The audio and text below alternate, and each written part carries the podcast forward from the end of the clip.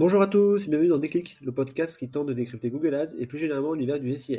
Je suis Jeremy consultant SIA depuis plusieurs années et j'aurai le plaisir d'aborder une fois par semaine une problématique search.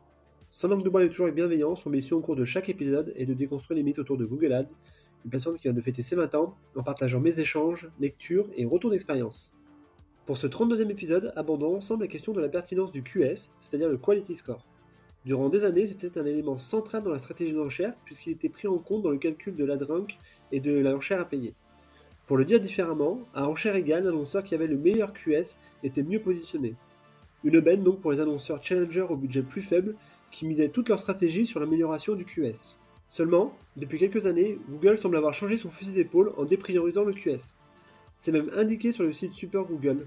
Je cite Le niveau de qualité n'est pas un indicateur clé de performance. Vous ne devez pas l'optimiser ni le combiner à vos autres données.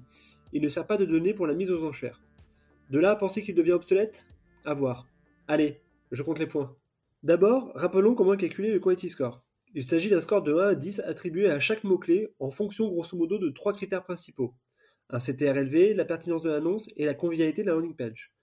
Point intéressant, vous pouvez aisément monitorer ce Quality Score grâce à la colonne Score de qualité historique qui vous donnera le QS sur la période de référence mais également grâce aux colonnes CTR attendu, expérience page de destination et pertinence de l'annonce qui ne sont que l'agrégation des trois critères du QS.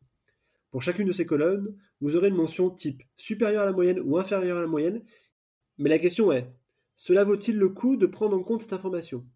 À mon sens, même si le QS n'est plus strictement intégré dans le calcul de l'enchère, cela reste un indicateur très pertinent de l'efficacité de votre contenu.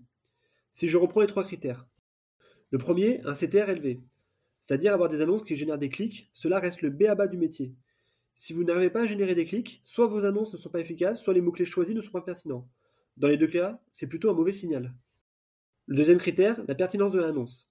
Il s'agit de l'adéquation entre l'intention de l'internaute et l'annonce. Grosso modo, est-ce que le terme de recherche est présent dans l'annonce? Si ce n'est pas le cas, il est nécessaire de splitter vos ad groupes afin d'avoir les annonces les plus personnalisées.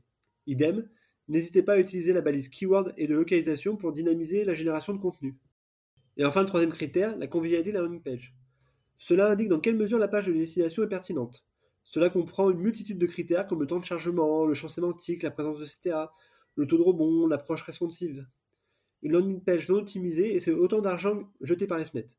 Je trouve d'ailleurs que bien souvent les consultants SIA ne se concentrent pas assez sur cette partie-là, alors même que cela permettrait de faire facilement baisser les CAC.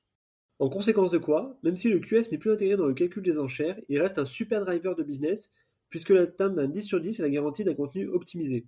Sur vos top mots-clés, je vous conseille donc de travailler pour atteindre un minima 8 sur 10. En creux, se pose la question par quoi a été remplacé le QS dans le calcul de l'enchère? Aujourd'hui, la mise aux enchères Google s'est complexifiée et repose sur 5 concepts. Bien les comprendre et c'est vous assurer d'avoir un avantage compétitif. Le premier critère reste l'enchère. Il s'agit du montant maximal que l'annonceur est prêt à payer. Dans le cadre du CPC manuel, c'est lui qui le définit. Dans le cadre du CPA cible, c'est l'algorithme qui le définit. Le deuxième critère est la qualité des annonces, c'est-à-dire qu'elles doivent correspondre aux standards de Google et être optimisées pour générer des clics. Le troisième critère est l'impact des extensions. Ce critère commence à prendre une place plus prépondérante.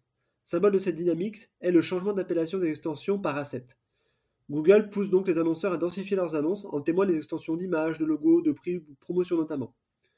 Le quatrième critère est le classement de l'annonce ou la drink. Google définit des seuils de qualité minimaux à atteindre pour que l'annonce soit diffusée.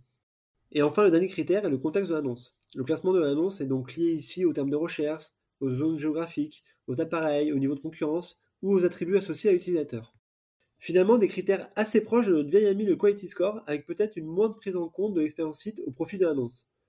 Je ne saurais que trop vous recommander de bien entendu travailler les deux. L'expérience que vous proposez sur la SERP Google avec vos annonces mais aussi, mais surtout, l'expérience que vous proposez on-site. C'est clairement la clé pour optimiser vos CPL. Voilà, ce 32e épisode touche déjà à sa fin, j'espère que vous avez eu le déclic. Comme toujours, je suis preneur de vos retours, propositions de sujets en commentaire ou par message privé sur LinkedIn. D'ici là, prenez soin de vous, et si vous me cherchez, vous savez me trouver, sur Google bien sûr. Allez, à la prochaine